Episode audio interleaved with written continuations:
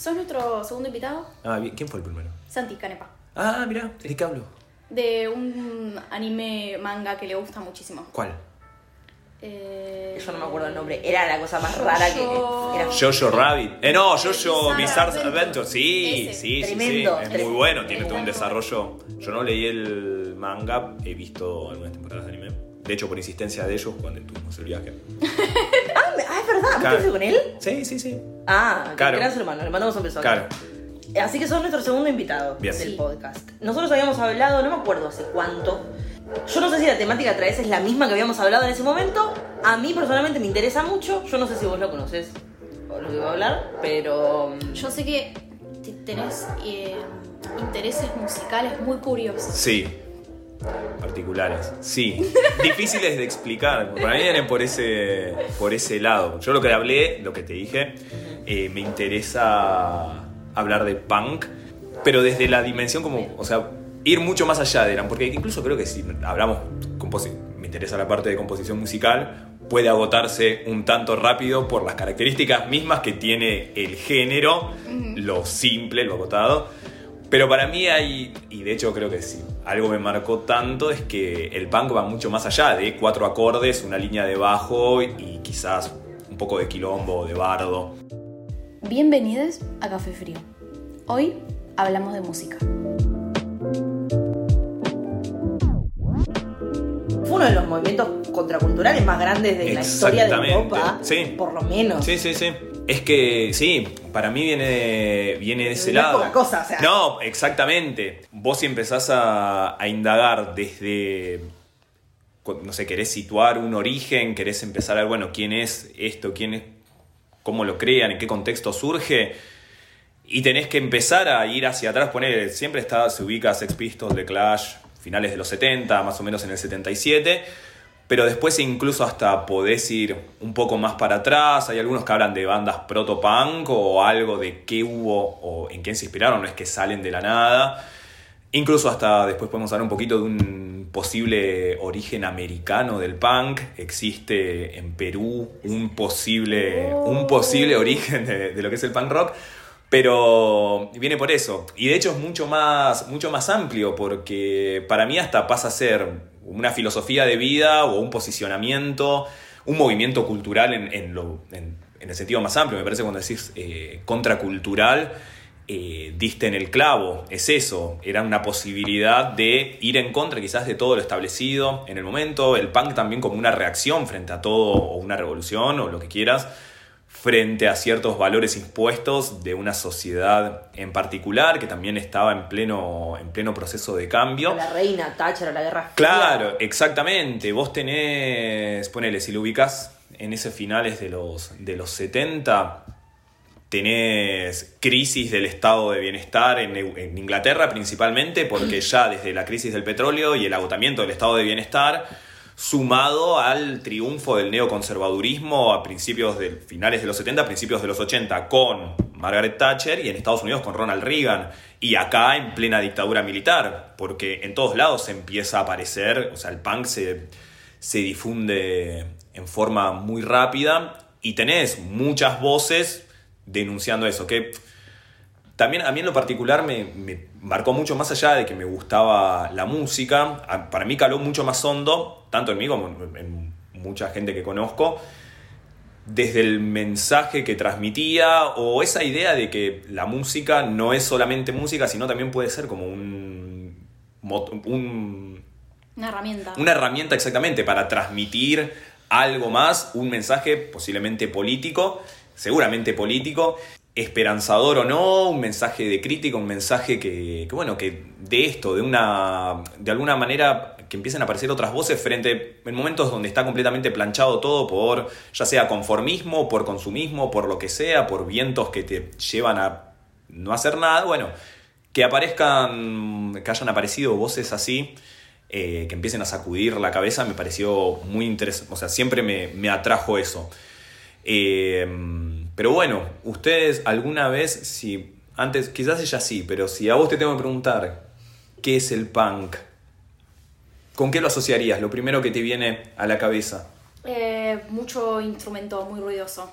ruido. Gente Que me grita en el oído. Bueno, sí, sí, sí, suele, suele pasar. Que de hecho es una de las cosas como que generalmente pasa. A ver, cuando hoy en día un alumno o, algo, o alguien, un joven, pregunta qué música escuchás o qué escuchabas, y yo digo punk, la mayoría es como ahí, silencio, como ya está.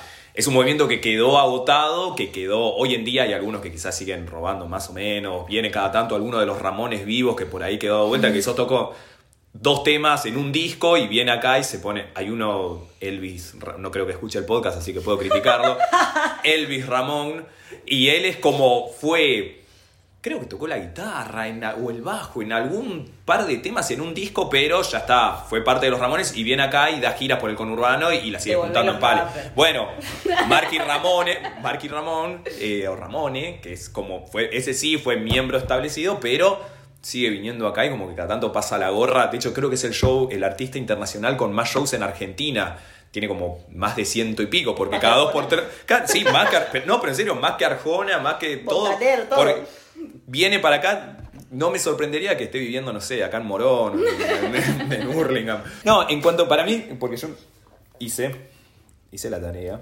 y yo me hice, yo hice un punteo como para ir, Mira, para ir, claro, como cuestiones Mira, generales. De hecho, lo hice yendo a la cancha, dije, y logré que la policía me lo deje pasar, porque si no me lo iban a. Te quieren sacar todo, le dije, estoy tomando notas, ¿qué Muchas se lo voy a tirar a un jugador? Muchas gracias a la No, igual, un- claro, muchas gracias. ¿De? Sí. Eh, no, bueno. No, igual esto para esto era una clase.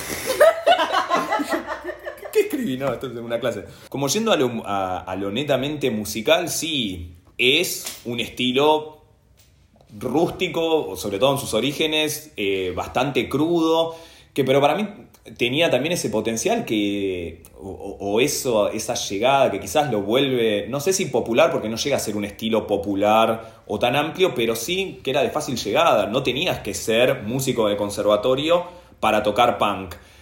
Y sobre todo en el contexto, si te pones a pensar, finales de los 70, donde todavía están las grandes bandas, o sea, con músicos en serio, eh, qué sé yo, desde, no sé, pienso Pink Floyd, pienso, o sea, músicos que son extremadamente grosos, época del rock, todavía el rock psicodélico o el rock, eh, como es King Crimson, ¿cómo es el En el esta género? época, en esa época, eh, Pink Floyd en la cresta de la ola. Exactamente. The Wall. Sí, la, sí, la sí, sí. película del 82, que fue una. del- y para mí es una revolución. Sí, Todavía seguías corriendo atrás de los Beatles, que Inglaterra no se pudo sacar Sí. esa, esa, Sí, esa herencia durante muchísimos años. Los Rolling. Exactamente. eh, que nunca dejaron de tocar, básicamente, de los 60 hasta hoy.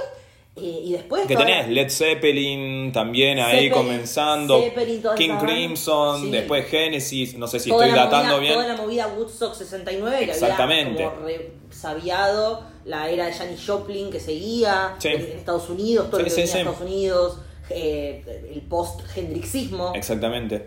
Sí, es que, pero ¿qué característica comparten todos esos? Que eran músicos en serio y músicos muy buenos, excelentes, que incluso a mí hoy en día, a ver, desde lo técnico, ponele, yo no podría comparar nunca al guitarrista, de- o sí, o quizás no sé, eh, pero las capacidades técnicas de Jimi Hendrix con alguno de los guitarristas de, de- de Sex Pistols, para mí es como hay un abismo, es como que yo me quiera comparar con Spinetta. Reconozco que soy pésimo, sobre todo si lo pongo a Spinetta al lado. El punk lo que tenía, sí, es que decía, bueno, no hace falta que seas Spinetta, no hace Claro. falta que seas Jimi Hendrix o que seas, eh, se me fue el nombre ¿Dónde del de? Pink Floyd.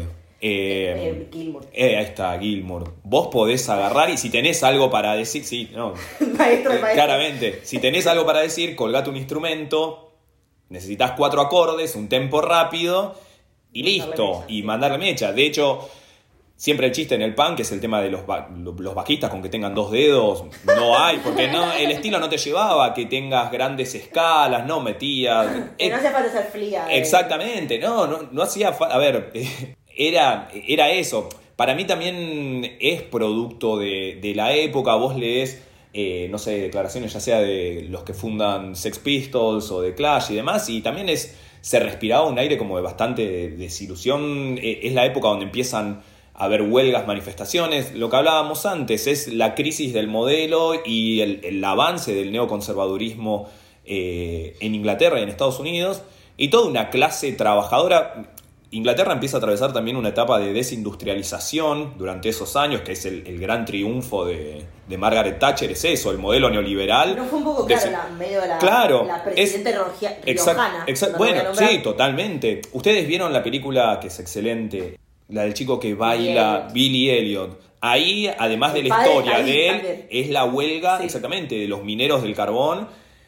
Y ese es el contexto en el cual, si lo tenés que enmarcar, es, a ver, desesperanza total, no tener como un horizonte, un futuro. Vos decís, che, estamos quedándonos por fuera de todo Sí, y tenemos algo para, para decir, algo para gritar a través eh, de las letras. La para mí se junta eso con, bueno, posibilidad fácil, cada vez incluso técnicamente se hace más fácil empezar a grabar, quizás el acceso o la difusión de instrumentos, no sé, no era algo que tenía uno solo, una guitarra por ahí dando vueltas, sino que es como de acceso más, un poco más generalizado, cosas que hoy en día pasa también, y después me interesaba quizás trazar un paralelismo con el fenómeno del trap y del hip hop acá, que para mí hay un montón de eso.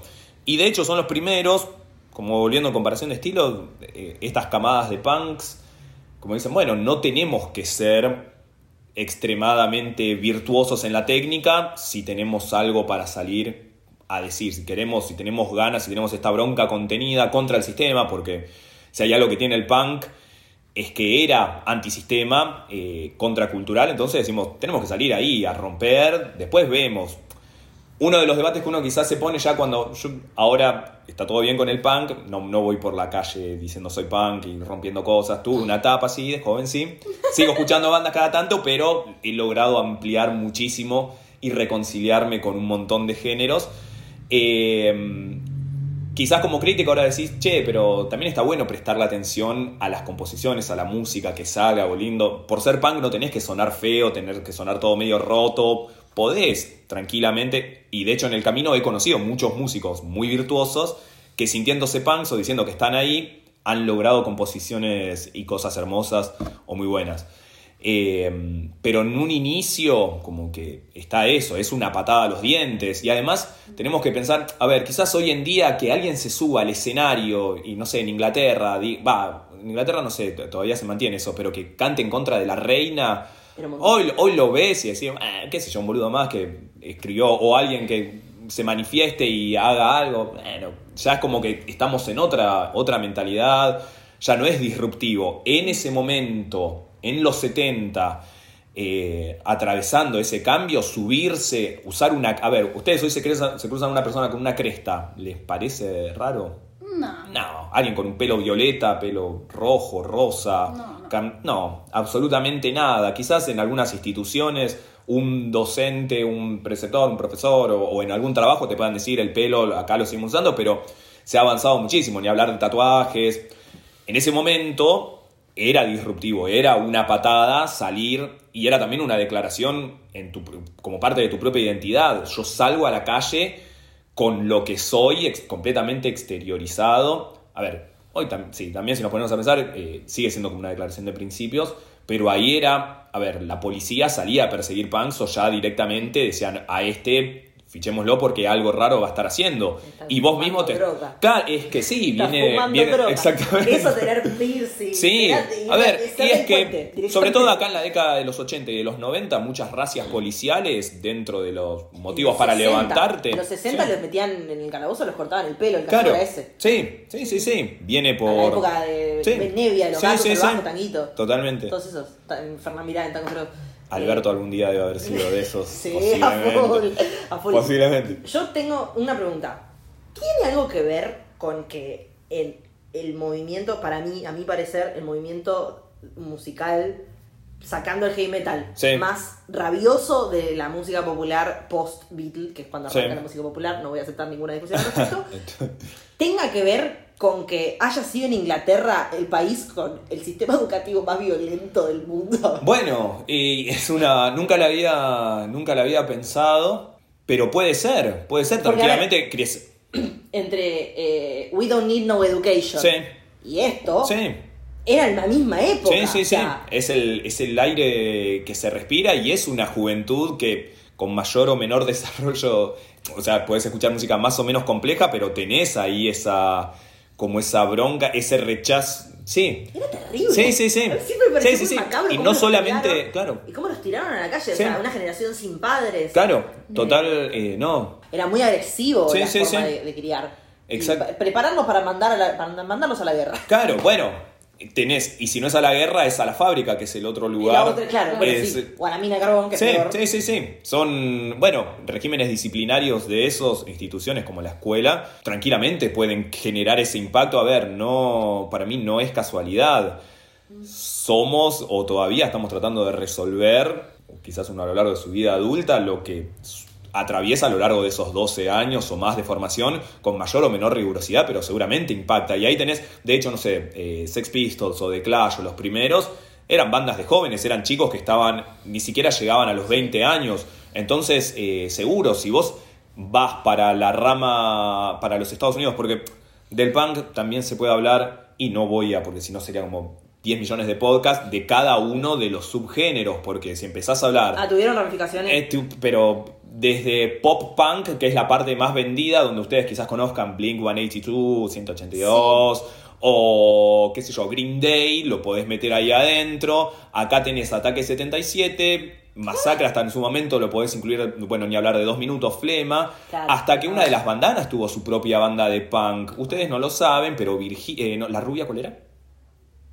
No habíamos nacido de No habían nacido de cosa. las bandanas, Yo- bueno. Yo, nací en 2001. Peor. O sea, Bueno, pero no llegaron a escuchar, ¿no? sí, quizás en algún cumpleaños sí. de chiquita. Lourdes, Lourdes vivía Lourdes a un par de era- cuadras de mi casa. Bueno, eh, de no, Virginia. Bueno, Virginia, en su momento cuando explota Abril Lavigne, ustedes algo de Abril, Sí. bueno, Abril Lavigne, Ella es una especie de sí ese punk comercial ya de finales, de, de- ya está, cuando está todo perdido, Ajá. año 2003, Sí, está. como ya nos olvidamos de todo, pero la rompe en, en cuanto a ventas. La reina, y la acá reina tenemos, eh, sí, hubo una de las bandanas, armó como su banda con productora. La- la Avril Lavigne argentina. acá y lo logró y tenía un par de temas. Para mí era Virginia. Virginia, sí, la banda la- la más- Virginia. Debe ser el único podcast en el cual le están recordando la memoria de la banda llamada Virginia Pancakes.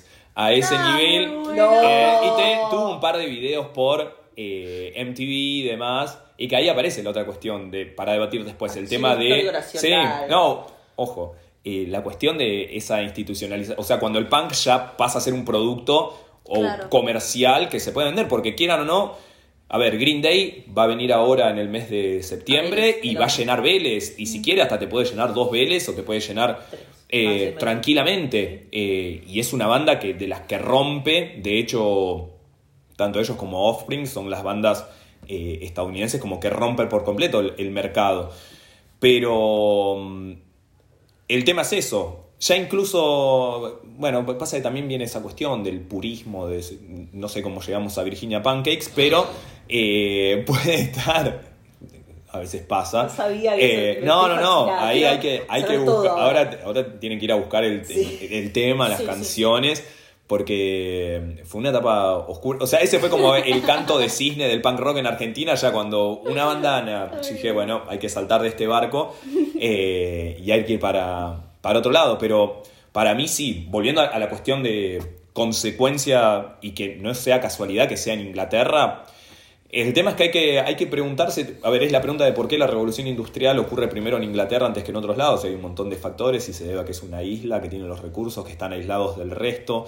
Hay un montón de cosas. El fútbol, eh, hay que preguntarse ahí que, por qué tanta... El fútbol es acá. El fútbol es acá. Bueno, no, pero.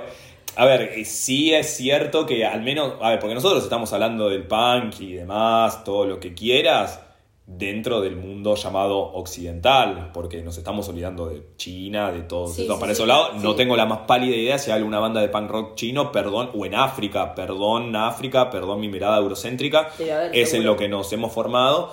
Eh, en Japón, mismo, ¿no? en Japón sí, el punk rock llega, los Ramones llegan a Japón y Japón. hay bandas, porque Japón Japón es es tremendo. culturalmente, es Estados Unidos, Hay bandas Ah, de sí. salsa que cantan en español Claro. que son japonesas. Ah, sí, bueno. el tango, el, el nivel de... Los, ta- los tangueros tangueros. son músicos de tango formados Sí, acá. sí, sí, o sea, sí. decir, qué mierda, Sí, son japoneses. Jazz no japonés, español. Los, ya- los yaceros japoneses son los mejores del mundo. Sí, sí, sí. Tiene que ver también con que pegan estilos particularmente complicados de tocar, Claro. porque son gente que no comprende una cosa que no esté dentro de un sistema también. Claro, Tiene sí. mucho que ver con su cultura. Ajá, ajá. El tango se lee partitura, Claro. la salsa es complicadísima. Sí, sí, sí. Eh, me- habíamos nombrado un género más y me olvidé. Jazz. El jazz. El jazz es lo más difícil de tocar del mundo. Sí, sí, sí. Y son músicos que... No, es la Más super, respeto, o sea. superioridad nipona, totalmente Sí, a favor de respeto. Japón. Eh, es que sí, todo lo que tocan lo hacen mejor, menos el fútbol. Pero bueno, Eh, no, no, no, no, no, no, pero es otro debate. La cuestión es que viene, de hecho yo también cuando empecé y hablé con ella eh, el tema de hablar del punk, era justo estaba leyendo Muchacha Punk de, de Fogwill. Y es que está ambientado en esos ese primer, ese origen del, del punk rock ahí en los 70, donde fíjense que está muy entre, que esa es la parte y que ahí empieza el debate de qué es lo verdaderamente punk más allá de cuatro notas, una línea de bajo medio chota y, una voz. Porque muchos asocian el punk con la autodestrucción, drogas, eh, pincharte con algo y, de hecho muchos murieron y quedaron en el camino, sobre todo finales de los 70 y mediados de los 80, incluso eh, difusión del HIV y demás, Sí, hubo muchísimos, incluso si mal no recuerdo, dentro de algunos pasajes del, del- del cuento hace, del libro hace referencia a eso. El tema es que ya en el momento eh, decís, el punk rock es únicamente gritar un poco, putear, posiblemente por falta de contención en mi familia y porque fui a una escuela, o puede y O destruir, pinta, no claro, sé. o porque pinta, o puede ser algo más. Y hubo bandas que llevaron y que ahí desarrollaron. Yo en el siguiente coso, eh, como punteo, la cuestión de la filosofía punk como algo que va más allá de meramente gritar, escupirse y demás. Una de las grandes de los grandes lemas que tiene el punk rock como estilo es el do it yourself, el hazlo tú mismo, es esa cultura de eh, la autogestión, muy influenciados por eh, lo que era el anarquismo, la, la solidaridad, el apoyo mutuo, de empezar a gestionar. Y para mí, de hecho, un montón de espacios contraculturales y que se basan en esto se lo deben a esos primeros punk rockers que se basaban en esa idea de no necesitamos seguir depender del sector empresarial, no necesitamos del apoyo estatal, nosotros tenemos que gestionar y tenemos que crear por fuera con una lógica completamente horizontal, no tenemos que caer en verticalismos, algo completamente por fuera del sistema. Está bien, no se puede salir por completo del sistema capitalista, pero al menos podemos intentar gestionar espacios de libertad en los cuales podamos ser verdaderamente libres, si es que eso puede, si el ser humano, si existe, ser libres. Eso debate para otra cosa, no soy filósofo.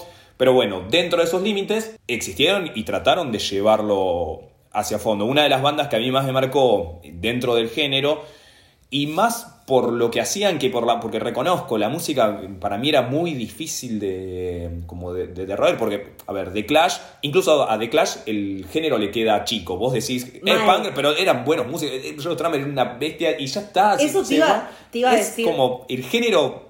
Nada, eh, tienen London Calling, de los discos más importantes.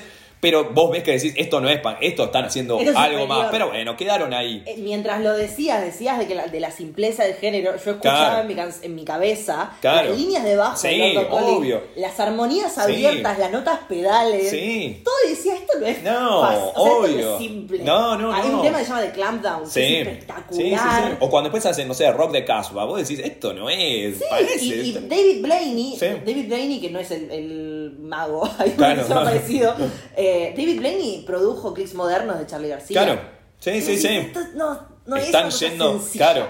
Sí, sí, sí. Es elevadísimo. Sí, sí, a los. Sex Pistols nunca los escuché, No, pero Claro, el sex- no, claro, sí, sí, sí. De hecho, uno de los rumores es que Joe Strummer de The Clash va a un recital, comparte un recital con los Sex Pistols, que eran como los primeros que habían empezado a agitar, y dice, che, necesito hacer esto, como que quiero sumarme. Ah, los primeros fueron los esto". Sex Pistols. Si vamos a como la banda que se presentaba y decía tenemos un movimiento o, o tenemos esto, es ellos. Cuando empezás a hablar como del origen, de la historia, hay algunos que empiezan a hablar, por ejemplo, de Stooges, que es donde está mm, Iggy Pop y demás, o algunos temas de The Kings, eh, You Really Got Me y demás, como que decís, bueno, hay algunos, ese garage rock propio de los finales de los 60, principios de los 70, que, no sé, en, esta- en Estados Unidos tenías a New York Dolls también, que eran bandas como que iban, iban preparando el terreno para que llegue ese género y la rompen. The Who no estuvo Eh, también. bueno, es que The Who tiene. Ah, ¿cuál es el.? My Generation. Bueno, My exactamente, My Gener- es, es- es eso, van preparando. El- No, no, no, es que Estoy fascinada. no, no, es que van preparando el terreno, porque es eso, a ver, un género, un género que se haya creado de la nada, es difícil pensar No uno que digan, claro, vos tomás influencias, robás un poquito, que no se den cuenta, escuchás algo que traes de la otra punta del mundo, fusionás y de repente empieza a surgir algo nuevo. Lo que tuvo de, eh, Sex Pistols es que era como ya una propuesta y una puesta en escena y ellos subían a los escenarios como ya con esa actitud punk y, y con la moda, que de hecho a mí siempre es como una de las cosas, a mí no me, no me gustaba particularmente los Pistols, yo era más de, de The Clash o, o Ramones o Bad Religion de Estados Unidos, porque ellos también surgen, tienen un productor, ahora no me va a salir el nombre, eh, que produjo, efectivamente como que produjo esa imagen, es decir, tenemos esto que va a calar en los jóvenes y es rabioso, tiene demandas, lo que sea, pero... Es el marketing, digamos. Claro, exactamente, de hecho, cuando la banda empieza, se reunían en, en torno a una tienda de ropa que generaba también esa como arte y estética punk, que es medio en donde está ambientado ese, ese libro de, de Fogwill. Y también hay una película, eh, no me va a salir el nombre, pero que es de un. eh, de Neil Gaiman, el que después escribió American Gods, sí, y también Good Sandman. Omens, ahora, claro, exactamente, bueno, el Sandman. Eh, él tiene una que, no sé, en el medio hay extraterrestres, no me va a salir el nombre, pero que está ambientado en esos, en esos 70, y de hecho hasta creo que, si mal, tendría que volver a verla porque la vi hace mucho, eh, como que está ambientado en esa tienda de ropa. La cuestión es que eso, era como una cuestión estética y una puesta en escena. Podés poner a los Sex Pistols en el inicio, quizás son el puntapié inicial, el tema es que después como que se va ampliando cada vez más. Interrumpimos la programación para aclarar que en esta parte el audio se nos cortó y que vamos a retomar desde otro lugar. En esta parte estamos hablando de un libro de Neil Gaiman y terminamos encontrando la peli de la cual estábamos hablando, así que vamos desde ahí. How to Talk to Girls at Parties. Está buena, eh, está, está en HBO. Es que de Ah, repente suena un punky que se empieza a enamorar de una chica que al final era... Sí. no, es Ah, me encanta. Toda la estética punk. No, pero de hecho a mí lo que me encantó es que estuvo como muy bien recreado esos 70s, esos 70s punk rockers de...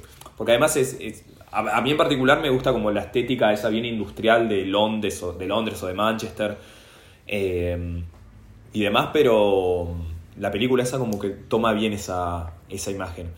No, con lo que estábamos hablando era el tema de eso, si pones a los Sex Pistols como la primera banda, y quizás sí fue por, el- ellos tienen Nevermind the Bollocks, que es el, el disco como el que rompe bastante la escena, de hecho mm, los temas más, con- no sé, God Save the Queen, a ver, que el tema es eso, en su momento cantar o decir algo de la reina, incluso hasta el día de hoy. Yo no sé si es cierto que en Inglaterra tenés que parar, para hablar mal de la reina, tenés que pararte en un banquito, o sea, no estar tocando suelo. Alguien me dijo eso, como que podés No criticarla, tocar no tocar suelo inglés. No sé si es cierto. Son unos. Yo la- No, ese-. Eh, lo veo posible, pero bueno, lo, bueno. lo logra, eh, lo, lo hacen, no sé, Anarchy en the UK. El tema es que, eh, de hecho, se disuelve bastante rápido, siempre tienen problemas con el alcohol, el bajista Sid Vicious termina muriendo rápidamente de sobredosis de heroína. Ellos eran más... de La- la- la- un poco también la heroína. Sí, bueno, la heroína hizo, pero... Pa- pará, pregunta con esto. Todo esto a mí me lleva a Trainspotting. ¿En qué lugar de, de toda esta narrativa entra Trainspotting? Porque es Escocia, que es un reducto Claro. dentro de un reducto en. Inglaterra, que es recontra trash, recontra oscura, recontra carbón, eh, Sí, sí, sí. olor a nicotina, ¿entendés? Y, Sí. eh, No, y, McGregor- jóvenes sin nada de... Ewan McGregor nos ponemos de pie y, y, y también una gran desilusión por la vida, la muerte de un bebé en cámara. Claro, sí. Era como es mucho Trainspotting. De hecho, pasa que si está ambientada, o sea, es de los 90, si está ambientada en esos 90, ya incluso toman el periodo, o sea, ya se ya atravesaron todo lo que fue el tacherismo, Claro, todo. directamente. Claro. El tema es que rápidamente, a ver, el post-punk, eh, digo, el punk, como que rápidamente también eh, lo empiezan a superar otros géneros que quizás en forma no tan directa, pero que mm, reflejan esa desesperanza. No sé, eh, el género, o sea, el post-punk como género, vos decís, no sé, yo pensaría en la década de los 90, pero ya en los 80 tenés bandas que se hablan de post-punk o new, wave que están muy relacionadas, desde mm, Joy Division, The Smiths, Ah. eh, The Cure y demás. ¿Los y, Smiths se pueden considerar? eh, dentro del post-punk sí, viene por ese lado y es como, a ver, lo que no tiene, no tiene tanto... No era a- muy tranqui, Morris. Sí, pero no, no, por eso. A ver, el tema es que el post-punk no tiene, no tiene esa, esa, ru- esa ruptura, no es eso de salir a romper y escupirse Son como y, y morirse. eh, niños emo Es que, de- no, pero, sí, pero es súper oscuro y acá... Es mí- oscuro, pero también es tipo. Sí, ay, estoy todo no, pero si vos, claro, ponele, es la, claro, pero es la línea, eh, como es, es la línea de análisis que mantiene más o menos Mark Fisher. Leanlo, él en Realismo Capitalista y en otros libros, era un inglés eh, marxista, pero analista cultural, filósofo, te vuela la cabeza, depresivo, de hecho él termina suicidándose después de... Y él, pero él, una de las mejores cosas que hace para mí, analiza todos esos productos culturales de la Inglaterra de los 80, de los 90, como resultado de esa transformación de, la, de Inglaterra y también del mundo en general a partir de ese modelo neoliberal, tacheriano y demás, que él habla de la lenta cancelación del futuro, que es medio la que estamos atravesando. Ya está, no, hoy un día un trabajo en una fábrica, un trabajo en algún lugar no te asegura que vayas a poder vivir 40 años y tener una jubilación digna no vas a poder acceder a una casa, no vas a poder... Esto va para ustedes y va para mí, así que yo no- no- nos tiramos todos juntos al No pozo. sé qué edad tenés, pero. Tengo 10 años más que ustedes más o menos. Bueno, no es tanto. Eh, sí, bueno, pero es lo que, a ver, es lo que yo pienso con las profesiones en general. O sea, y resultado de eso, él ya lo empieza a notar, dice, che, eh, Joy Division ya nos está hablando de esto. El punk ya nos había hablado de esto de una forma más rabiosa. Todo lo que nos queda es ver cómo ese horizonte de posibilidades, como de un futuro. eh, A ver, el, el capitalismo como sistema económico tiene sus años gloriosos en la segunda posguerra, en los 50, en los 60, donde el modelo de vida americano se expande, posibilidad de casa, dos autos, que la mujer no trabaje, el varón mantiene la casa, perfecto. Keynesianismo Exactamente, keynesianismo, bueno, en los 70 eso entra en crisis, entra esta nueva etapa que es muchísimo más oscura y que todavía estamos ahí navegando a ver que hay, si hay luz al fondo del... Hay momentos de mejora, sí, ¿no? En cada parte del mundo vos lo ves, pero tiene un, para mí, tanto el punk como el, el post-punk, el new wave, todas estas ondas, todos estos, estos géneros tienen su reflejo en las letras. Ponele Joy Division o The Smiths, son mucho más, no son tan directas, no van a cantar en contra de la reina o del sistema o a favor de la anarquía en el Reino Unido, pero tienen letras súper oscuras, tratan temáticas sobre la depresión generalizada bueno, como The generación. eh, Heaven knows I miss her. Sí, The Queen is Dead, pará. O sí, sea, sí, sí, sí. O eh, siempre eh, Heaven knows I'm miserable now, Sí. es eso. Ahora There is tengo a light trabajo, and there goes claro. Bueno, ahí está como esa, esa oscuridad. Eh, pero sí, a ver, el punk fue uno, a la par empieza para mí los- la década de los 80 ve florecer al punk, ve florecer al post-punk automáticamente ahí al toque, el heavy metal, el trash, o sea, algo que había empezado, no sé, Black Sabbath en los 70, en los 80 va a florecer con todas, desde Metallica hasta Iron Maiden, como que todas tocan ahí su estilo. A la par tenés la falopa del disco, como, a ver, siempre hay en el género, va a haber música eh, para todos los gustos. Claro, bueno, empieza el rap. Bueno, y ahí venía la cuestión. Muchos dicen, bueno, el punk rock simplificó, dijo, nosotros no necesitamos ni tantos arpegios, arreglos, tónicas, escalas.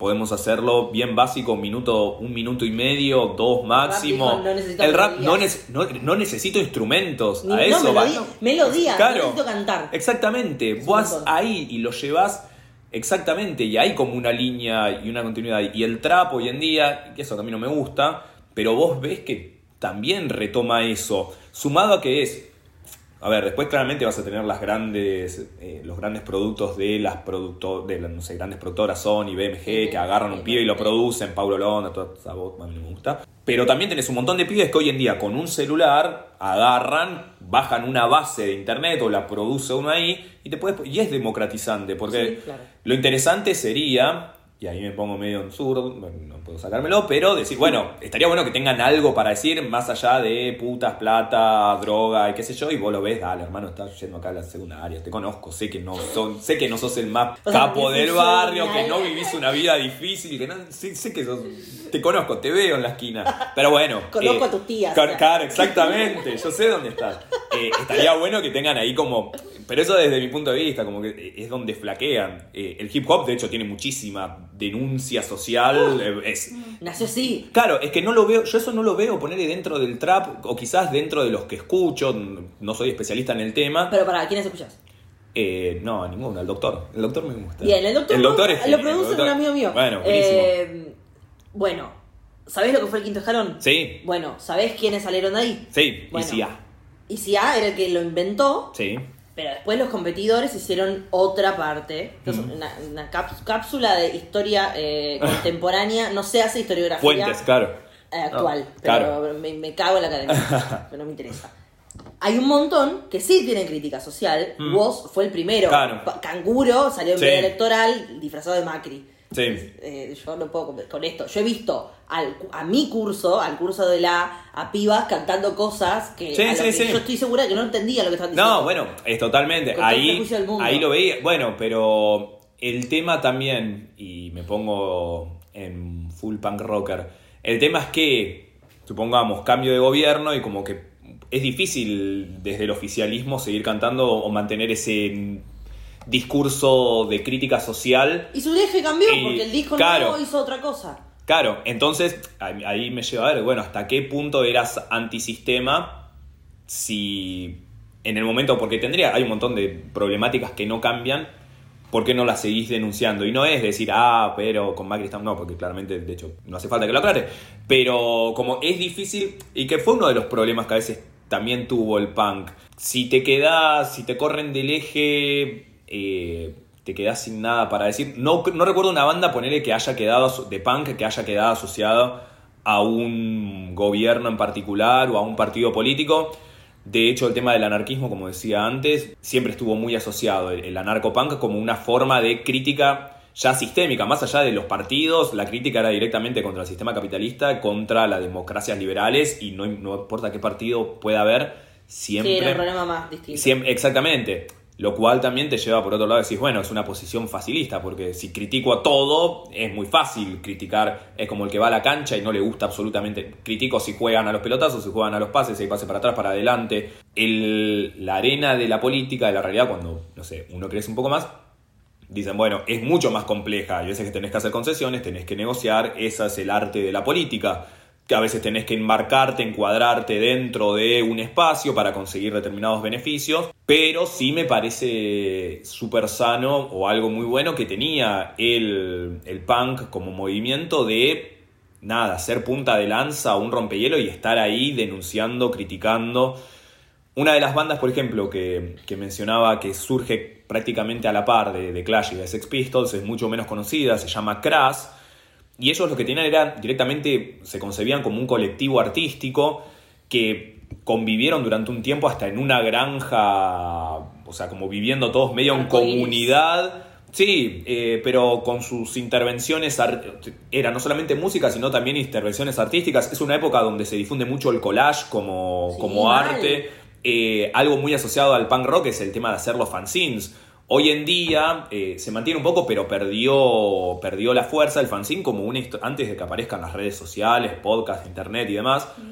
Una forma de difundir la idea, tu mensaje o lo, que, lo que tenías para decir era a través de fanzines. Acá Argentina tiene una cultura riquísima en fanzines, de hecho cada tanto se siguen haciendo ferias, hay muchísimo material eh, editado, hay muchísimo material que pasó a ser ya directamente de archivo, porque tenés toda una contracultura que va por debajo y que denunciaba ya en la década de los 80 todo lo que, ocurrió, eh, lo que ocurría durante el gobierno de Alfonsín, todo lo que fue la década de los 90, donde el- la movilización social en buena medida estuvo planchada. Vos podés encontrar crítica social dentro de fanzines. Y acá también en, en los 2000, no sé ahora en qué andarán, quizás ya quedó medio como fuera de moda, si sigue cuna de- habiendo. cuna de, de escritores, Claro. de cultivo para todo el. Sí. Muchísimos escritores. Sí. Mariana Enríquez así. sea, Sí, es que tenía, a ver, eh, yendo a, esa- esta cuestión como democratizante, vos agarrabas y solamente tenías que juntar unos mangos para hacer un par de collages, máquina de escribir y después a la fotocopiadora si te alcanzaba y hacías la tirada que te alcanzaba.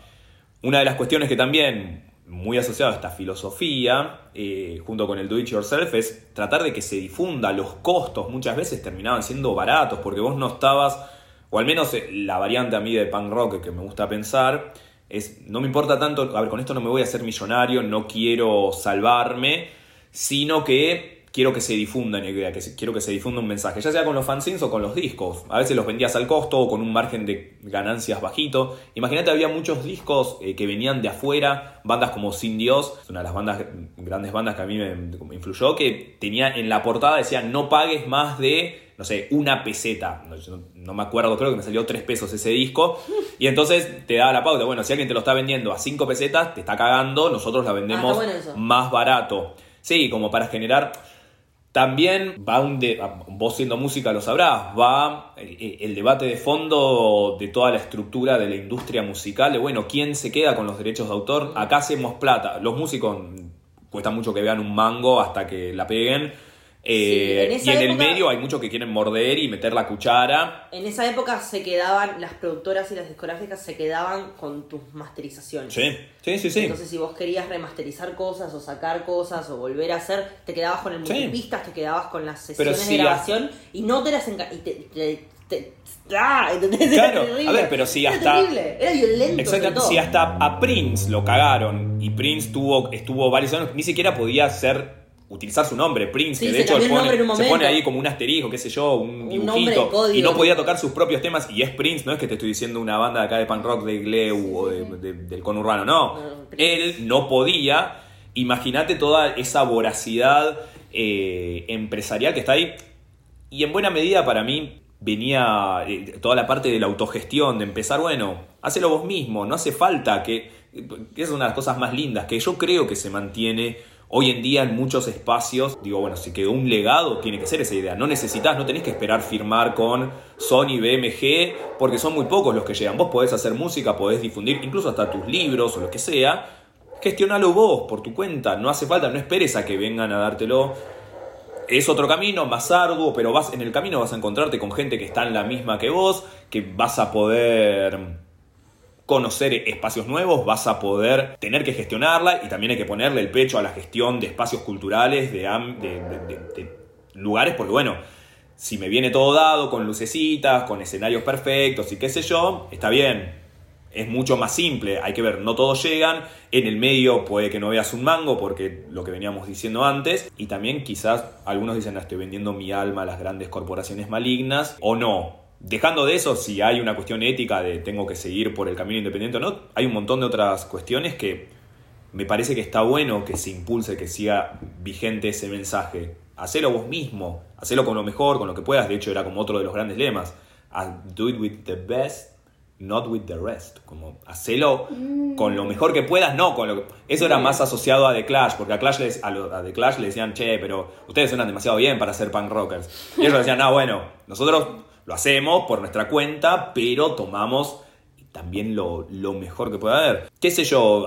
A, mí me marcó tanto que incluso siendo limitado técnicamente dentro de la música, pude tener mis bandas, pude tocar en el país, pude girar afuera, pude ir a tocar afuera, pudimos editar discos, pudimos hacer un montón de cosas que yo digo, y eh, no me conoce, ni mi abuela sabe el nombre de mi banda, no se va a acordar, no, creo que alguna vez la he hecho escuchar, pero lo podés hacer si querés, si tenés el sueño, si te gusta, si estás interesado, salís y lo haces y vas a encontrar, y las redes del circuito under es impresionante, vas a encontrar gente que te caga, vas a encontrar gente horrible, seguro, eh, pero vas a encontrar un montón de gente hermosa que es eso, para mí una de las grandes cuestiones que cada vez, hoy en día cuesta un montón encontrar un pibe que toque un instrumento, lo lidio a diario con 300 alumnos y debe haber dos o tres guitarristas por ahí o gente que antes era, creo que era mucho más habitual. Pero estás, che, salí, hacé, ponete a hacer música. No es tan difícil. Si tenés algo para decir, hacelo, salí, hacelo vos mismo. No esperes a esto, a que te venga de arriba porque te va a limitar la cantidad de bandas que dicen, no, de esto no puedes hablar, esta letra tenés que cambiarla. Esto, qué sé yo, volviendo a esa banda de Crash, eh, em, ellos al editar sus vinilos, los hacían ellos mismos, los editaban y podían hacer lo que se les cante el culo, no tenían que estar pasar por ese proceso de, ah, la, escucharon tu letra y esa parte tenés que cambiarla porque nos puede traer problemas como discográfica con esto. Eh, si tenés esa libertad, si lo podés hacer, ya sea con tu fanzine o con lo que sea, hacelo.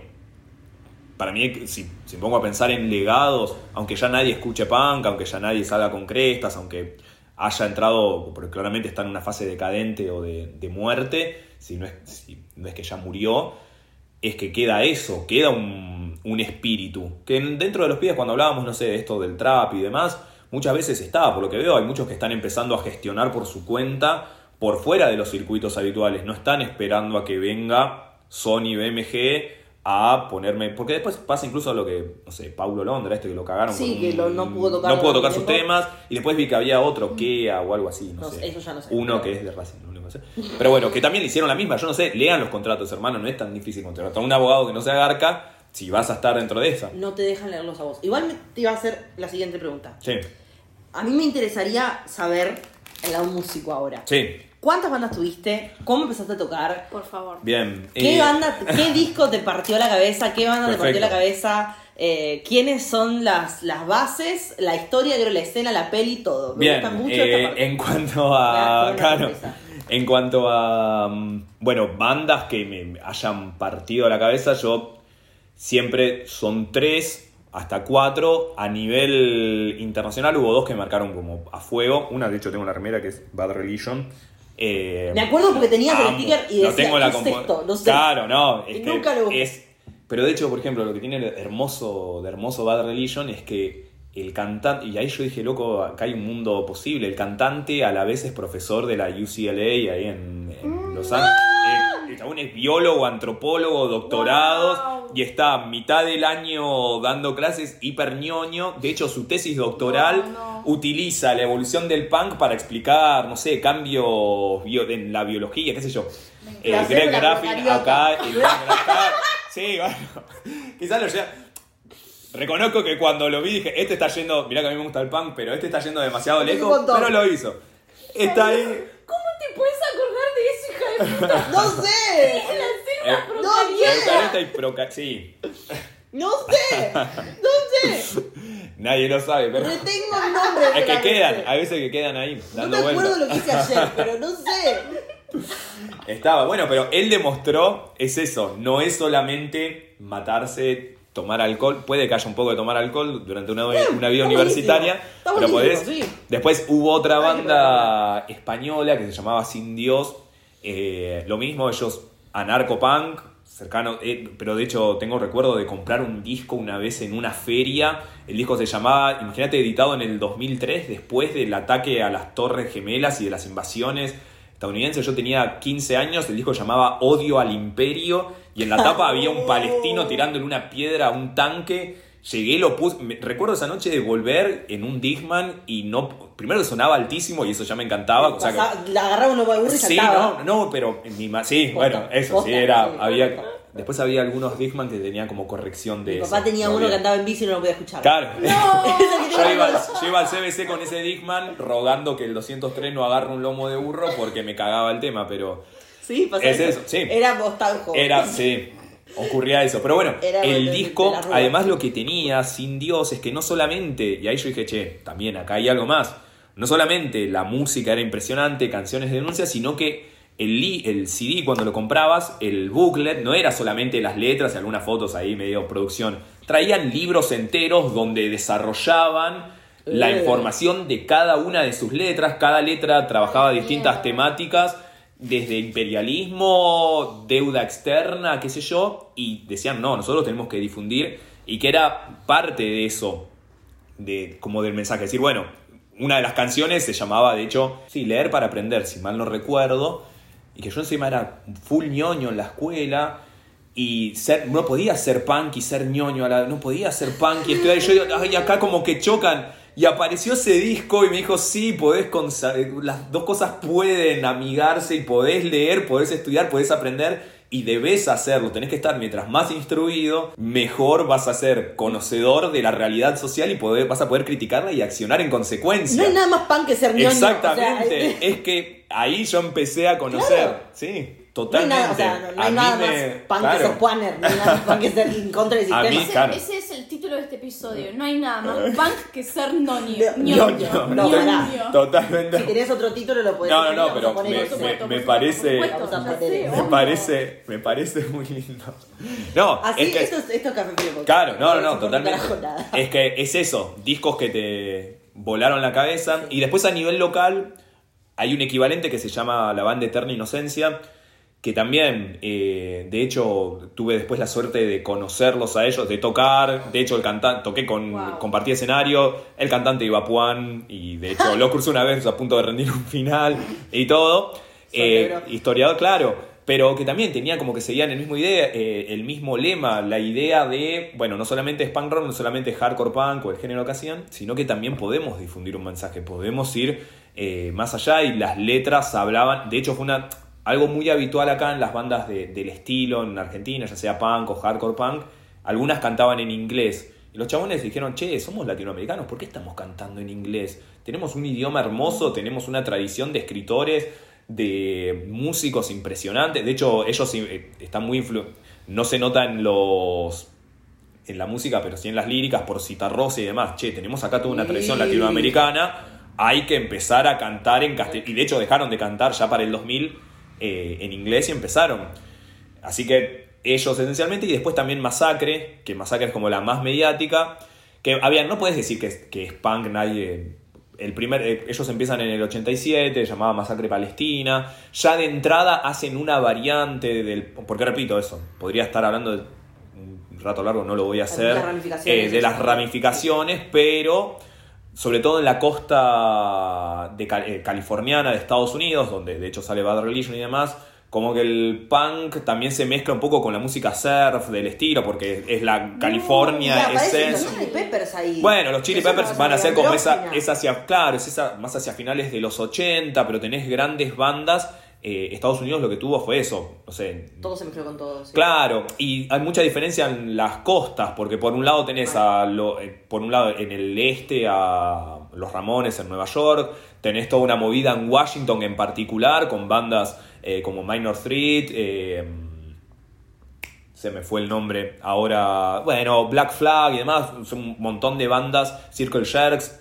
Eh, dentro del género y otra, sí, Buen nombre. No, bueno, grandes nombres, el punk ha tenido Sí, sí, grandes sí. nombres, eh, y la costa oeste, la costa californiana, que tienen como otra mirada, pero Masacre lo que tiene es que en la época como, re- tienen acceso a esa música, de hecho, en- a ver, en esa época acá en Argentina, en los 80s, y en, ya en los 90 también, era difícil acceder a música de otros lados, influencias. Hoy en día, internet de por medio, globalización, podés escuchar lo que sea. Antes tenías que esperar a que alguien te traiga el CD, traiga una copia, lo copiabas y empezabas a circular. Que le interesara. Claro, que le interesara. Si llegaba algo, lo que se filtraba, aparecía acá. El punk rock en Argentina ya tenía eh, historia previa, tenías a los violadores de principios Sí, de los 80, de hecho era, bueno, exactamente. Riff Eh, Sumo hizo muchísimo. Sí, Sumo tiene ahí esas, esas como que está ahí intermedio.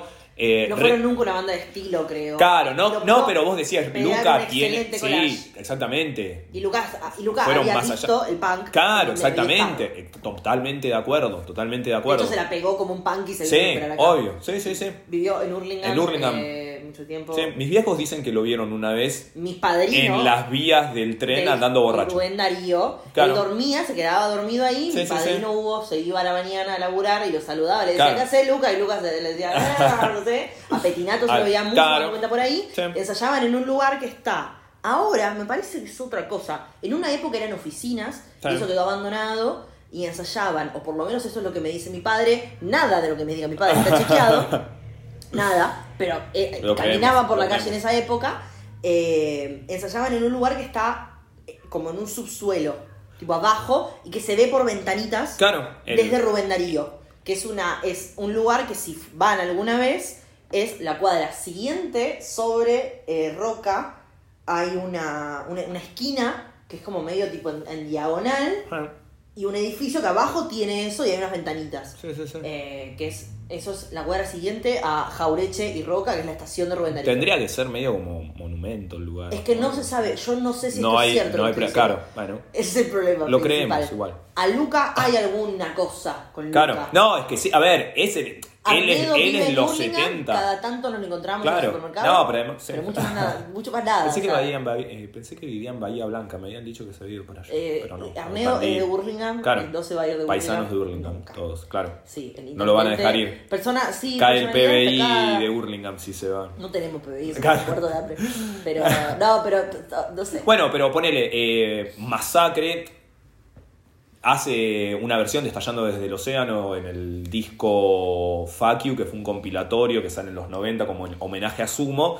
Masacre rinde homenaje a todas las bandas que como que a ellos los... Siempre... Fue una banda que es esto, a mí lo que me mostró es que, bueno, podés tener tu origen dentro del punk e ir más allá, que para mí hoy en día es incluso de las mejores bandas de rock, ese rock amplio nacional, desde los 90 y 2000, Babasónicos, Masacre Sí. y no sé cuál más, pero algunas, pero mantuvieron es que tanto, son, ¿no? es que son Masacre lo que tiene es que la pega en el 2008 cuando y ahí fue cuando todos dijimos, "Ah, se vendieron" porque sacaron un tema, el disco El Mamut, que tenía ahí un par de temas, bueno, no sé, La Reina de Marte, los más conocidos, pero antes de eso tenía 15 años de historia enorme y sí, eh, grabaron discos de puta madre que se fueron a Londres y ahí yo dije, loco, se puede hacer buena música, o sea, puede haber buenos músicos que se identifiquen de alguna manera con esto porque vos vas y el ambiente es como medio punk y tiene como esa idea, de hecho ellos gestionaron siempre por sus medios muchísimas cosas, sello propio, eh, pero con un nivel de profesionalismo. De hecho, imagínate, para mí era la banda cara. No sé, las otras bandas que yo mencionaba cuando empecé a ir a recitales en el 2002, me salían 5 pesos y Masacre me salía 10. Y yo, eh, loco. Vos curtías todo el mambo cemento. Claro, llegué a ir a cemento, sobreviví a cemento, no sé cómo, no sé cómo mis viejos me dejaron ir a cemento porque es una, era ¿Vos una trampa mortal. Y tendría, lo pienso en año escolar, era noveno, sería como los que están ahora en 14 años. tercero, 14, 15. Iba con mis Wow. amigos, o sea, época que no había ni celulares ni nada. Yo llegaba con mi hermano y dos amigos más, nos íbamos hasta eh, Cemento que daba pleno San Telmo, bajábamos, íbamos a un teléfono público y avisábamos con cobro revertido a mi casa, ma, llegué bien, vuelvo dentro de seis horas. Y salía, yo iba con la entrada y 1.35, que era lo que salía el 53, de vuelta para acá. Si yo hoy en día fuera padre, cosa que no ocurre por el momento, no sé si lo dejaría, por, por lo menos no me dijeron, Eh, no sé si lo dejaría, porque Cemento, a ver, templo del rock y de todo, pero era una trampa mortal. Sabemos lo que ocurrió Sí, sí, eh, sí. dos años después. No falta nombrarlo. Claro, exactamente, pero el lugar e- era tan mágico y tan mítico como peligroso. Eh, pero sí, a ver, no llegué a agarrar porque la gran, la gran época de cemento, ponele, fueron finales de los 80 eh, y los 2000, eh, los 90, digo, donde a mí yo por una cuestión de edad no, llegué a vivirlo, eh, pero sí agarré los últimos años donde todavía seguía vivo ese, ese espíritu, no sé, había festivales los domingos con la entrada a un peso, que qué sé yo, como que hoy te diga, tocaban 10 bandas por, cinco, qué sé yo, 200 pesos, 300, que no es nada, lo pagás y Sí, vas. pará, yo tengo una pregunta. ¿Hubo algo, por lo menos en la historia, o la historia que yo me enteré, porque Sí. eh, en 2004 yo era muy chiquita, Sí. eh, se, por lo menos se considera que hubo una gran depresión juvenil después del 30 de diciembre Sí. de 2004. ¿Cómo fue para vos, siendo pendejo, Y- que de repente se corten de Sí. cuajo todas tus Es actividades? que, bueno, sí, no, fue un, fue un verano, o sea, porque fue justo 30 de diciembre del 2004. Y año nuevo El vera- claro, el verano del 2005 fue un embole, porque no había nada para hacer. Automáticamente se cerraron todos los espacios eh, dedicados al rock, que de hecho eso llevó a que haya una reacción. Yo incluso ahí ya empezaba como medio a politizarme y a meterme en el, en el mambo del punk. Ya venía tocando con una banda previamente, bueno, después cuento algo de las bandas, pero ya tenía una banda hace, hacía un año y medio. Y ese año lo que surgió en el, en el 2005, a principios, primero en Capital, eh, fue un movimiento que se llamaba Músicos Unidos por el Rock, que lo gestionaba, allá en Capital estaba gestionado por el Partido Obrero, eh, que básicamente lo que se trataba era como una era músicos eh, autoconvocados luchando por, porque se le ponga fin a la persecución del, del rock, porque acá Claro, exactamente, porque lo nuestro, nosotros tocábamos para, para para pasar el tiempo, todo lo que sea. Había gente que vivía de eso y lo que fue el verano del 2005, la persecución fue contra el rock, siendo que el rock no era el culpable, no fue el responsable, más allá de la responsabilidad que haya tenido la banda en sí en particular, el género, la música, la cultura no fue lo que lo mató. Ahí tenías toda una estructura que iba desde el jefe de gobierno hasta, no sé, bomberos y todos los que en el medio comieron plata, hasta el mismísimo Chaván pero los que sufrieron las peores consecuencias fueron la música y la cultura. Ese verano del 2005, si hablas con gente que. A ver, mi salida era ir a recitales, yo no iba a bailar. Mi salida era ir a Resis y no había nada para hacer, no había lugares para ir. Con ese espacio, con lo que era el MUR, que de hecho fue uno de los primeros espacios en los que comencé a, como a conocer la, organización política, la movilización, empezamos a. Se, se comienza en Capital. De Capital, algunos lo traen para acá, porque para nosotros era lejos, y hacemos eh, se funda, se crea el MUR Regional Noroeste, que tenía la particularidad, y eso fue hermoso, de que la mayoría éramos punkis, entonces nadie quería saber nada ni con el Partido Obrero ni con ningún partido, entonces era un espacio completamente vertical, eh, asambleario, autogestivo, y que empezamos a luchar en esta zona para gestionar espacios culturales propios y que se, el lema era basta de perseguir al rock, basta de criminalizar eh, a los músicos y a la cultura, porque los jóvenes no teníamos absolutamente nada, no éramos responsables y nos quedamos con la peor parte. Eh, a partir de eso, básicamente, como repasando, tres, eh, el MUR estuvo el de acá del 2005 más o menos hasta el 2008, ahí empezó a morir, pero se tomó la plaza de San Miguel varias veces por la fuerza, sin avisar, agarramos y metíamos un recital ahí, siempre en demanda, la plaza de Muñiz también, a partir de eso, eh, a ver, y era ir, organizar el recital y aguantar a que la municipalidad venga y con la policía, básicamente, y te confisque amplificadores. En el medio era negociar con gente que se anime a poner los equipos de sonido, consolas. Muy peligrosos. Exactamente. ¿Nunca comieron gas lacrimógeno? ¿Nunca... No, nunca, nunca llegó a ver. Porque el tema de lo que hacíamos nosotros, la agitábamos mucho y entonces de repente no era que éramos cinco personas, de repente metíamos 2.000 personas en la Plaza de San Miguel, a, esos, a esos niveles. Eh, a partir de eso, por ejemplo, se logró, como que para nosotros decíamos, le arrancamos al gobierno municipal, un espacio para tocar que era al lado de la estación de San Miguel, de hecho de la nueva, la que es Mano para Pilar, hay un lugar que es, eh, en su momento fue un skatepark que ahora quedó en el olvido, se había logrado gestionar ese espacio. Era en la estación de San Miguel, básicamente era un escenario como bastante de cemento y lo gestionábamos nosotros. Había fechas y asambleas todos los, todos los sábados y tocaban, lo que teníamos era eso, vos tocabas, eras metalero, eras rolinga, pasa que también era época como de tribus urbanas donde un metalero y un rolinga era como que no podían convivir en el mismo espacio. Eh, y el 2005, época de tribus urbanas. Todavía no estaban los hemos y los floggers. No, eso va a ser como un poquito después. Empieza, claro, empieza a llegar. nota de color. Yo creé mi fotolog la noche de Cromañón. Horrible. ¿En serio? Sí. Yo esa misma noche yo estaba en la casa de mi mejor amigo, baterista de mi banda, porque se podían crear, siempre lo cuento, pero bueno, 200 fotologs por día en todo el mundo, entonces tenías que conectarte a las 2 de la madrugada, era mi amigo con internet. Esa noche dijimos, vamos a crearnos un fotolog mi fotolog estuvo abierto. De hecho, se cerró cuando se cerró la, página, que la tumbaron, pero siempre estuvo. Y... Me encantan las anécdotas de la era temprana del internet. Es que era Imagínate. La, época de todos los ruiditos. Exactamente, dial exactamente.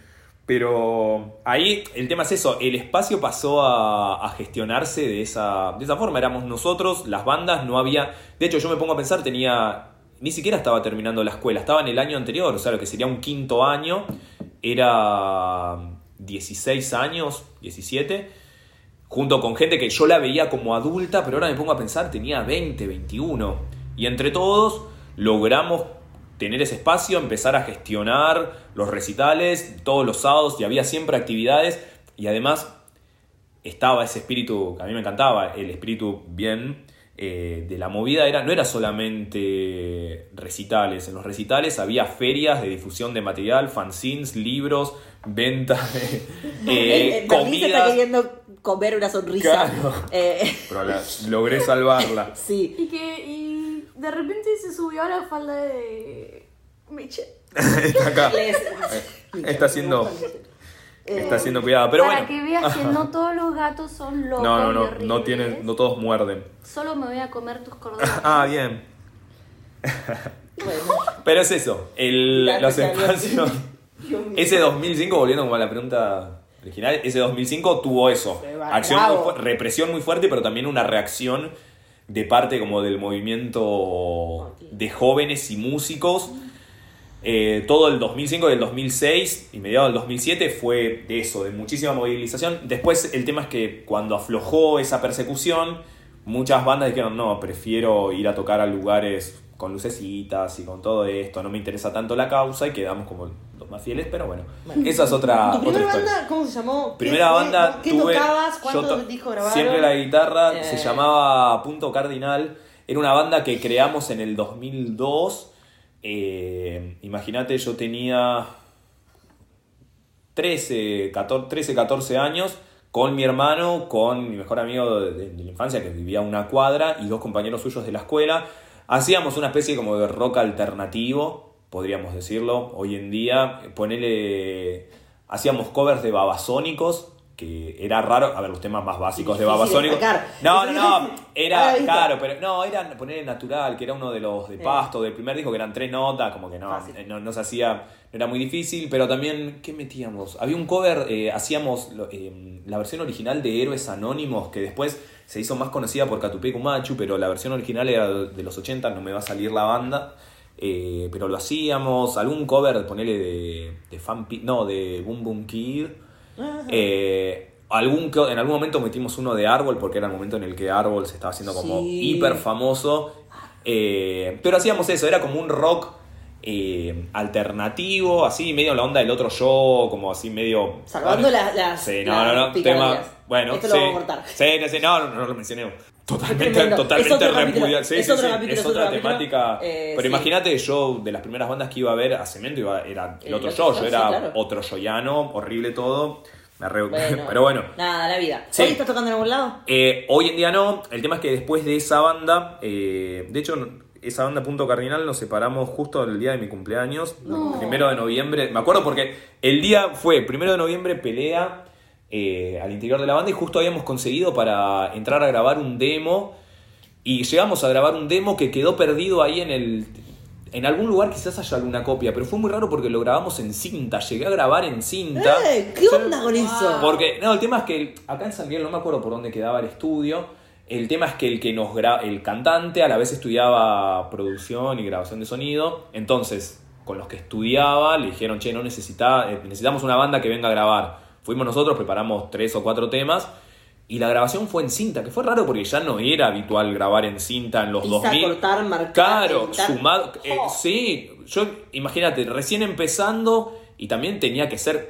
Después, cuando es grabación digital, vos podés pinchar y te equivocaste en un compás y decís, bueno, lo No me- podés. Claro, con la cinta era empezar de vuelta. vuelta era y caro. estaba- exactamente. De hecho, grabamos sobre una cinta utilizada, una cinta ya usada, que cuando había silencio se escuchaba como medio una voz ahí en árabe. Quedó, quedó raro. Pero bueno, tuve la experiencia de grabar en Eso es cinta.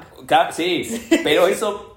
Nos, en un momento habíamos conseguido esos temas, no sé dónde estarán. Si alguno de la banda llega a escuchar esto, tenemos que buscar esos Ah, originales. la recuperación. Pero bueno, Perfecto. después de eso pasamos como la gran banda, gran banda por el tiempo que se llamaba eh, Emancipación Colectiva, que fue la que armamos también mi hermano y el, y el que era bajista de esa banda pasó a tocar la batería con otros dos chicos, también todos compañeros de escuela. Imagínate que cuando empezamos yo estaba 2004, sería como un cuarto año de ahora.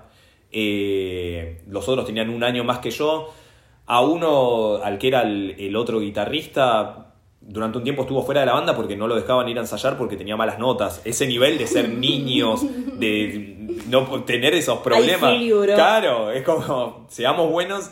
Pero bueno, con Emancipación lo que tuvo es no solamente, o sea, es, porque nosotros ahora no estamos tocando, pero nunca dijimos nos separamos. Es como que estamos en, Bien. algún momento nos juntamos o no, pero fue una banda que desde el 2004 hasta ahora, no sé, hasta el 2016, 2017, tuvo, sobre todo 2016, como que tuvo una, una vida bastante, bastante movida, pudimos eh, tocar un, como pudimos tocar en un montón de lugares acá por todo el conurbano. Hemos recorrido conurbano, capital.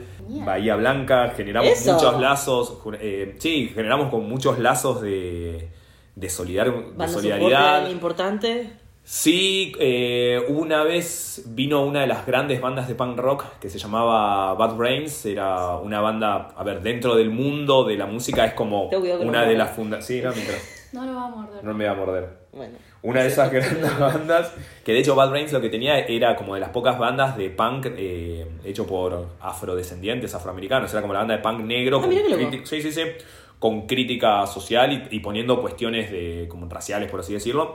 Vino acá, lo teloneamos nosotros, no sé, una vez otra banda también clásica del hardcore que se llama Agnostic Front, eh, llegamos a tocar con ellos, después bandas locales, esta que les mencionaba antes, Eterna Inocencia, hemos podido tocar, otra que llamaba Loquero, eh, que también es como ¿Ves? ¿Ves? muy del muy del género de acá, pero Berlín, te voy a pedir después, por favor. claro, eh, fue muy claro. No, fue como un millón de cosas. Hemos podido grabar discos y también sin caer en una. sin tener que ir a una productora, sino por nuestros medios, gestionando los.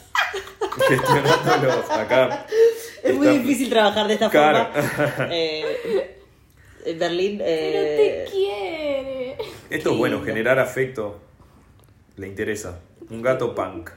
Hace las- El gato se me hace que es mucho más punk que el perro. Totalmente sí. tiene una, la una otra, cuestión celosa. de autosuficiencia total. Una vez vi un completa. tweet que decía: Los gatos son mejores que los perros porque nunca trabajarían para la policía. Bueno, eso es cierto. Bravo. Eso Bravo. es totalmente. Es una actitud completamente. eh, voy, a, voy a retomar. ¿Una separación de banda tuviste solamente? Eh, sí, bueno, después, a ver, en el medio he tocado en, en otras bandas, pero como ninguna... mm, eh, a ver, tuve una banda de punk, que es muy gracioso.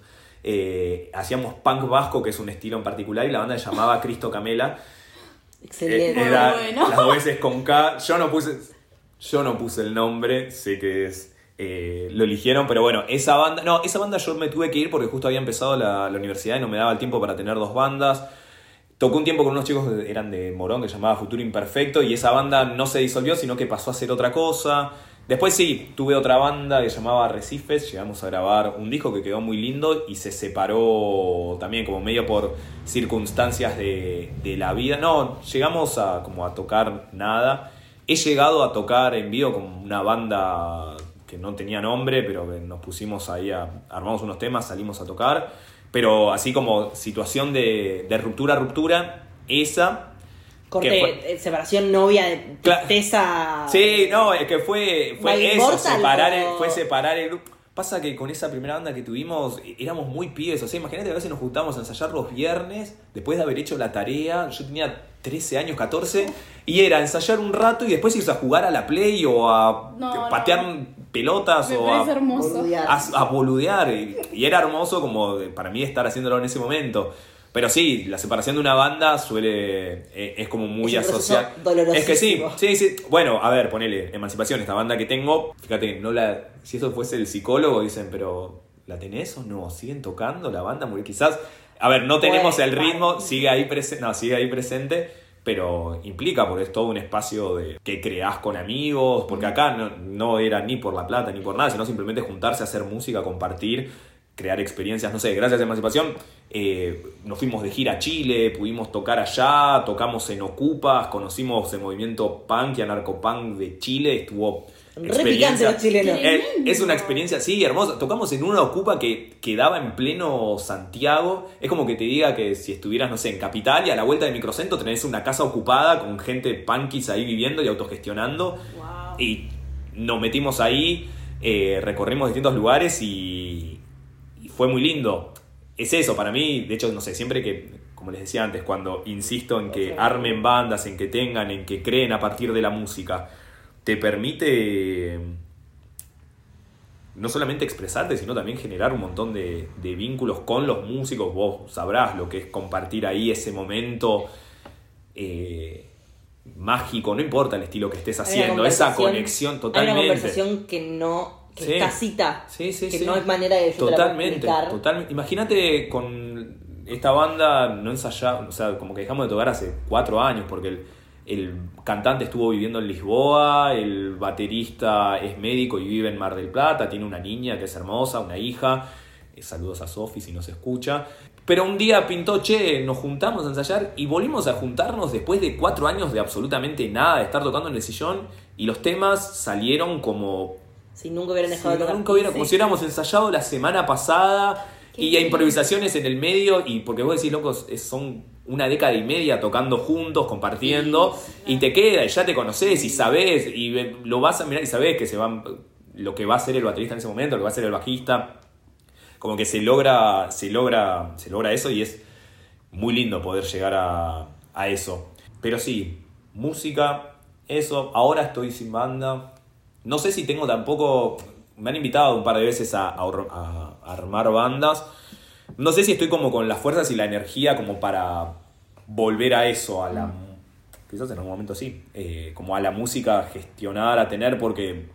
No sé, con las bandas que tenían, armábamos los recitales nosotros, armábamos los flyers, los discos, a ver, los discos los armábamos, solamente los mandábamos a grabar porque no teníamos la capacidad técnica. Incluso algunos hemos hecho copias eh, por nuestra cuenta, pero si no, era siempre 100% do it yourself, gestionar ahí siempre que se, siempre que se puede. ¿Te quedaba Sí. que decir de tu punteo? Eh, no, no, no, no, porque no en el orden que lo había pensado acá. Es como cuando uno planea una clase y después se desarma un poco, pero no, la verdad es que he mencionado todas las cosas que creía interesantes hablar. Buenísimo. Sí. Dos, ¿qué música escuchas hoy? Ay, escucho. No, a ver, pasa. Por ejemplo, antes, eh, en la época esta, como de niño punk cabeza de termo, era punk todo el día. Punk desde la mañana, punk en la escuela, punk, hardcore punk, variables del punk, street punk, hoy, bla, bla, bla, punk. No me sacabas de eso, de hecho. Veía algo en la tele, no, esto es una mierda, no, no quería saber nada con música comercial, ya sea el mejor músico del mundo o sea Linkin Park, como que todo lo que era, y si no era under no me interesaba así. Hoy en día soy una persona que tiene momentos. Ahora, no sé, cuando estoy cocinando, tengo una lista, empecé a armar muchas, muchos playlists. Puedo escuchar desde cantautores españoles, que pues, yo tengo algo con la música de España, pero me encanta. Bueno, el canca, yo he visto que el, Sí. cuando hiciste el tema, yo el, el canca lo amo con todo mi Ay, corazón. ¡Qué hombre! Cuando Dejó de tocar ve- ahora, ¿viste? No, ¿por qué? Dejó- frenó. Ah, bueno, no, pero es yo lo he visto en vivo y es como el nivel de conexión, el manejo de No, público que no, tiene esa no, persona. Es impresionante, lírica, es, es buen tipo. Además, sigo con él, me tengo que tomar una birra y siento como que es amigo de toda la vida. Es un amor. Pero claro, pero puedo pasar de eso a mantener como los ritmos que, que sigo escuchando. No sé, si necesito energía, vuelvo al punk, vuelvo al hardcore, vuelvo a lo que, a lo que ahí te mueve. Momentos más de música, incluso con el hip hop o con algunas bandas que vienen por ese lado, como que podés llegar a escuchar. Me gustó mucho a nivel local, por ejemplo, lo que hace Conociendo Rusia, el chabón me parece músico impresionante, tengo ganas de verlo en vivo. Sí, sí, sí. animal. De él, eh, músicas, eh, a ver, qué sé yo, me he metido eh, el género de guitarra acústica y voz desde City on Color, no sé, hay un inglés que se llama Frank Turner que a mí me, me encanta, me voló la cabeza que él también hizo medio el mismo camino, al principio era punk y tenía bandas como del estilo y después pasó a ser cantante de indie folk. El Kanga era medio punky al principio. Sí, bueno, sí, sí, sí, Eh, muchos como que pasan ese camino Sí. e ir descubriendo, a veces pongo Bad para escuchar Bad Religion y me termina saltando Bad Bunny y es, confieso que... ¡Epa! Confieso, no te digo que me voy a.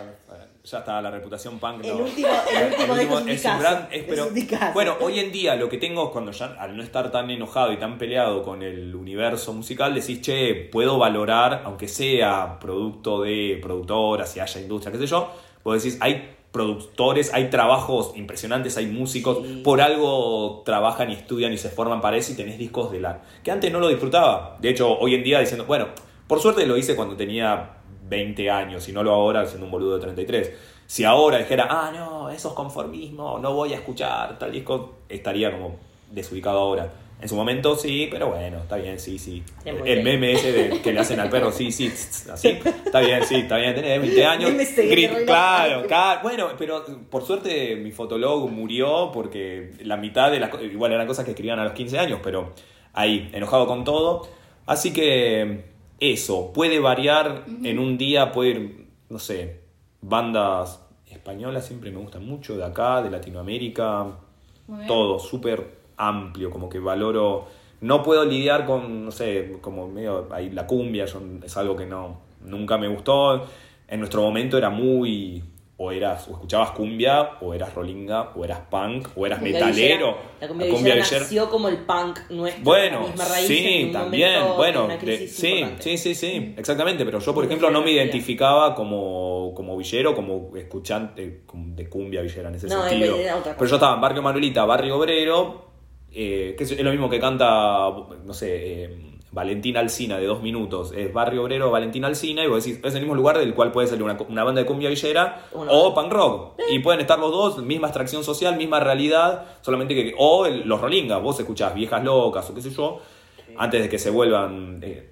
como esa primera camada del rock and roll, o qué sé yo, hermética o alma fuerte, a- hablando de la vida del laburante, clase media, no, ni media baja, obrero La pobre. también. La renga también, bueno, la, sí, totalmente. Eh, la renga me gusta muchísimo. Me gustaba ya, incluso antes de escuchar punk y todo esto, las primeras bandas con las que empecé a escuchar por mi cuenta. En mi casa siempre se escuchó rock, pero la renga fue como la primera banda que, fanático despedazado por mil partes, así, pero niveles eh, enfermizos. Y después empecé como el otro camino. Pero hoy en día estoy ahí, escuchando como abierto. Harry. Styles no puedo, pero. No puedo con el K-pop. Me han mostrado, he escuchado alumnas diciéndome, profe, tiene que escuchar esta banda y me ponen un K-pop que son 11 Te coreanos bailando. Bueno, Dame la gracias. mano. Te queremos igual, Bueno. no pasa nada. Perdón, el No. punk del fondo dijo bardea Harry. No, igual no, no, reconozco que debe. No escuché nada de Harry Styles. Bueno, No, Les pido no después les pido nada, discos. Algún día. Eh, ¿Y tenés algún guilty pleasure musical? Eh, sí, calculo que puede ser. Harry. No, no, pero pone, en una lista tengo, en una lista de temas tengo, que es, es como la, de hecho es la, es la lista que empiezo a escuchar medio hasta ahora como para empezar a bajar, que hay como hip hop, lo-fi, ahí todo como bien para abajo, pero en el medio hay un tema de, ¿cómo se llama? La inglesa. Eh, ah, esta que tiene muy buena voz. No, pero actual. No, no, no, Adele no. Más joven, eh, Dua Lipa. Bueno, sí, zarpada. Sí, es, Bueno, es muy buena, para, bueno, es es buenísima. buenísimo, decís, loco, es impresionante. La rompe, Sí, sí, tiene una mente brutal. Sí, sí, sí. Es una Pero viene es como por ese lado, y a veces, no sé, un tema de Rosalía, vos decís, bueno, que no me vean los Eh. muchachos, que no me vean el, que no me vean el Spotify, que no me lo estén pichando, porque que- yo me acuerdo cuando vos eras punk. Rosalía Rosa- es bueno, pero Rosalía. Rosalía antes del mal querer, el disco anterior que tiene de flamenco es, es impresionante, es una locura. Pero bueno, igual para mí está bueno lo que hace esto de que hace lo que se le canta al culo, de que saca un Sí. disco impresionante con un concepto artístico y después todo esto... el disco- claro, exactamente. El disco, mi teoría para debatir en otro podcast, háganlo ustedes, para mí eh, ahí tiene como nivel de shitposting en un disco, como Sí. que agarra y dice, mira, Ese quiero, era el quiero el- hacer el- el abecedario o lo que, qué sé yo, hago lo que se me canta, lo meto y ya está, y no me Sí. importa. Eh, la mejor parte es que ella estuvo de novio con Zetangana Ah. un tiempo largo y Zetangana participó de las, de las letras del Sí, sí, sí. Eh, y después anduvo llorando por los rincones Ah, porque mira. él no fue tan famoso como ella. ¿Y sabes qué, mi amor? Eh, aguante Rosalía. Igual yo lo rebanco Zetangana. pero Yo no, porque tiene un beef porque- con una banda de hip hop que yo banco muchísimo de España que se llama Los Chicos del Maíz. Bueno, Eh, pero es- desde antes- a mí lo que hizo con, con el Madrid Igual me parece sí. una bestialidad. Sí, sí, sí, no, es una Eh, locura. Me parece un, capo, me parece un imbécil porque es un Sí. llor- llora Rosalía Sí, sí, eh, sí. y porque no supera. Sí, sí, sí, no, no, no, es, bueno, es anda muy bueno. terapia, Bueno, ves, por ejemplo, sí, sí, sí, es impresionante. El, terapia, gordo. Impresionante el laburo que hace. Eh, sí, sí, pero, pero suena muy, muy Así muy- que, Eh, muy bien. Eso. No me esperaba Ese- para nada. no. Me gusta, banco a muerte. Sí, yo me esperaba. ¿Sí? Te recomendamos. Harry Styles. eh, Harry Styles puede- decir. hay que, Algunos temas para como si podemos sumar. predicar una palabra.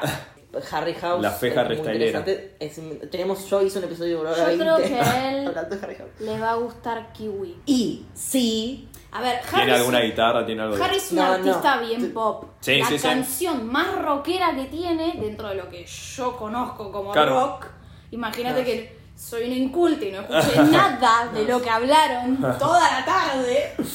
Eh, es la canción más rockera que tiene. Ah, bien. Sí, No, bueno, sí, es, es sí. Fuerte. podría, podría hacerlo. No, bueno. Angel también. No, eh, no le cierro las puertas al pop hoy en día. Angel también es parecida. Yo, mira, yo eh, tengo amigos músicos reacios Sí. que de repente dicen, vamos a dejar de estar. Ah, mira. Tiene- O Míralo al amigos pibe, varones. Mira al pibe. Muy varones. Sí, sí, sí. Tipo varones Es que, claro, no te de pueden- chabón que dicen, ah, mira Harry Styles. Sí. No lo voy a. O sea, que no, No, no vas a quemar a nadie. mío. No, pero puede ser. A ver, yo soy un gran oyente de los primeros discos de los Backstreet Boys por mis hermanas, porque se escuchaban ahí, entonces. Bueno, Bandana, Me sé, claro, bueno, También. Bandana, Mambrú, todo eso. Shakira, me acuerdo. Sí, bueno, eh, bueno, sí, y el otro, ¿cómo se llama? ¿Dónde ¿Dónde están los discasos? Pero completo, ese yo lo escucho. No lo pongo como guilty pleasure porque lo, lo escucho Pues como diciendo, ahí, voy ahí, decir. mira, acá abro el disco y, y lo pongo y me parece caro, totalmente. Así que La Shaki- remera de Shakira. Shakirero desde primer... No, pero Desde el lo cemento. escuchaba, claro, desde Eh. ese evento. Yo la escuchaba cuando todavía Eh, cuando andaba no. Claro, sí. Post sí, sí, sí. Antonito, que fue la, la parte en Totalmente. la que se puso interesante. Sí, sí, sí. Eh, Pero sí, a full. es un caso completo. Sí, total, total, total. Hoy en día hice las paces y puedo decirlo. En su momento lo escuchaba de rebote y decía, ah, ¿qué es esto? Hoy en día digo, impresionante. Pero lo escuchabas escondidas. No, pasa que teníamos un solo mini componente en mi casa y estaba el cassette, Ah. entonces cuando. y estaba justo en el mismo lugar que estaba la tele. Entonces yo No jugaba a la. Play y la música la manejaba mi hermana, entonces escuchaba Shakira. También todo, mucha cultura pop de los 90 por Cadena 100, por esas cosas. Sí. Al no tener, no poder. De hecho, por eso es tan importante tener un Discman propio, ya poder no escuchar lo que están escuchando el resto. Una habitación Son propia, giladas, claro. pero que. Virginia uno- decía una habitación Claro. propia, un Disman propio. Sí, exactamente. Sí, sí, sí, sí, sí. Bien. Muy bien. Fantástico. No, Eh, no tengo nada más que preguntar. Muy contenta Bueno. de lo que hicimos. Gracias por venir. No, gracias a ustedes por invitarme. Gracias por venir. Por las sonrisas. todo. Por la gata. Por la. Por los Que no